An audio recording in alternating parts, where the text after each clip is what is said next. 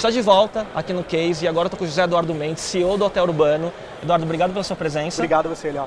E a gente viu que na sua palestra assim, o sucesso que é o Hotel Urbano, né, uma das grandes referências do cenário de empreendedorismo e startups do Brasil, que vocês cresceram muito rápido. Né? Qual o segredo desse crescimento e quais são os próximos passos para garantir que esse sucesso continue? Né? Bacana. É, assim, basicamente, eu realmente não acredito que existe receita de bolo né, ou que tem algum segredo específico. Tá? Mas o que a gente pode, o que eu posso afirmar para você é que a gente tem um foco total muito grande em pessoas, foco total em resultados.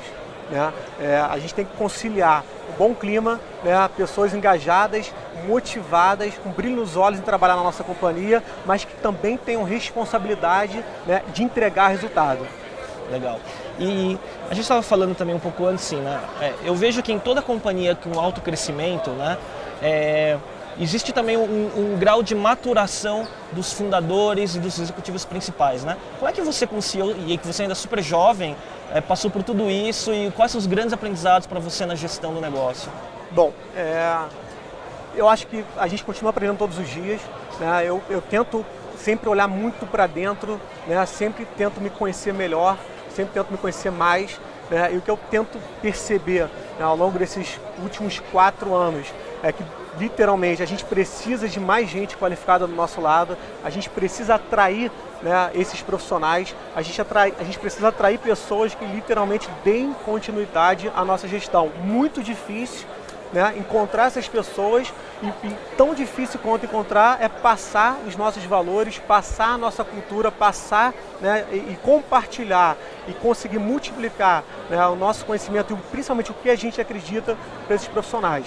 Né. Eu acho que a nossa, a nossa evolução está muito voltada para isso. Né. Hoje o papel que eu tenho como, como gestor do hotel urbano, que eu divido também né, com, com outros gestores, é de multiplicar né, esse conhecimento que a gente tem, essa cultura que a gente tem, que a gente conseguiu adquirir.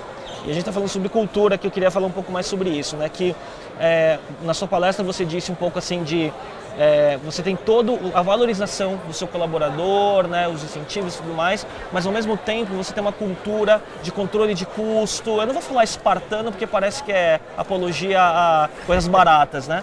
Mas vocês têm muito isso de gestão, né? Então você traz o, a, a, os velhos bons ensinamentos de administração e gestão com o mundo de startup também, né? Exatamente. A gente tem hoje lá no, no Hotel Urbano uma coisa que a gente fala sempre, já há muito tempo, puxa igual a unha, tem que cortar sempre. É. Né? E outra coisa que a gente defende muito, dá para fazer mais com menos. Então o Hotel Urbano tem um ambiente de trabalho muito bacana, né? com shiatsu, com massagem, com mesa de ping-pong, é, com totó, com videogame, mas sem gastar muito, sem extravagância, uhum. né? sem aquela coisa de luxo, de, de mármore, de... não existe isso lá dentro. Né? Basicamente, que a gente tenta cada vez mais é dar uma responsabilidade, né? descentralizar a gestão, dar mais responsabilidade para os gestores, né? mas a gente está sempre controlando. Né? Eu acho que, basicamente, é, a gente tenta sempre planejar e controlar. Né? Se cada um conseguir entender até onde pode ir, realmente acho que a, a conta fecha.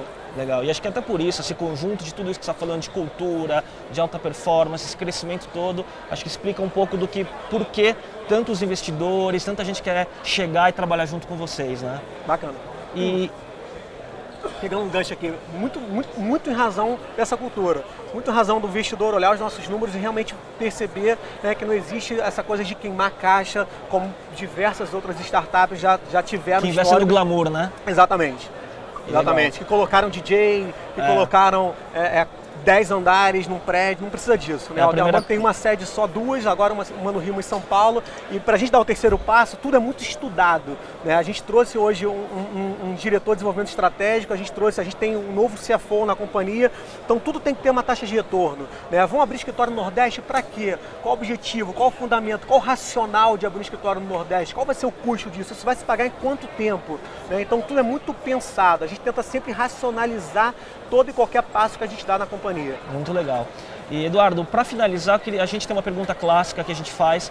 Qual lição de empreendedorismo você quer deixar para a nossa audiência, que tem empreendedores que já estão na luta, gente que está começando? O que, que você gostaria de falar?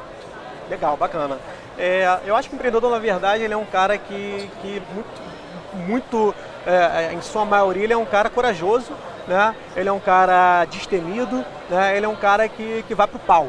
É, né? Eu acho que o, o empreendedor, para ter sucesso, ele tem que buscar um pouco, de, um pouco mais de equilíbrio. Né? Acho que o cara que vai muito para o risco, né, ele fica mais exposto a, a, a, tomar um tomo muito grande. Então, se o empreendedor buscar esse equilíbrio né, na, na vida empresarial, na vida como gestor, eu acho que ele tem mais chances de obter sucesso. Né? Basicamente, eu acho que a gente vai começar sempre um ano, sempre um mês, sempre uma semana, sabendo que a gente vai errar. O que a gente tenta no Hotel Urbano é encontrar rápido, perceber rápido os erros né, e corrigir rápido os erros e aprender com eles. Legal.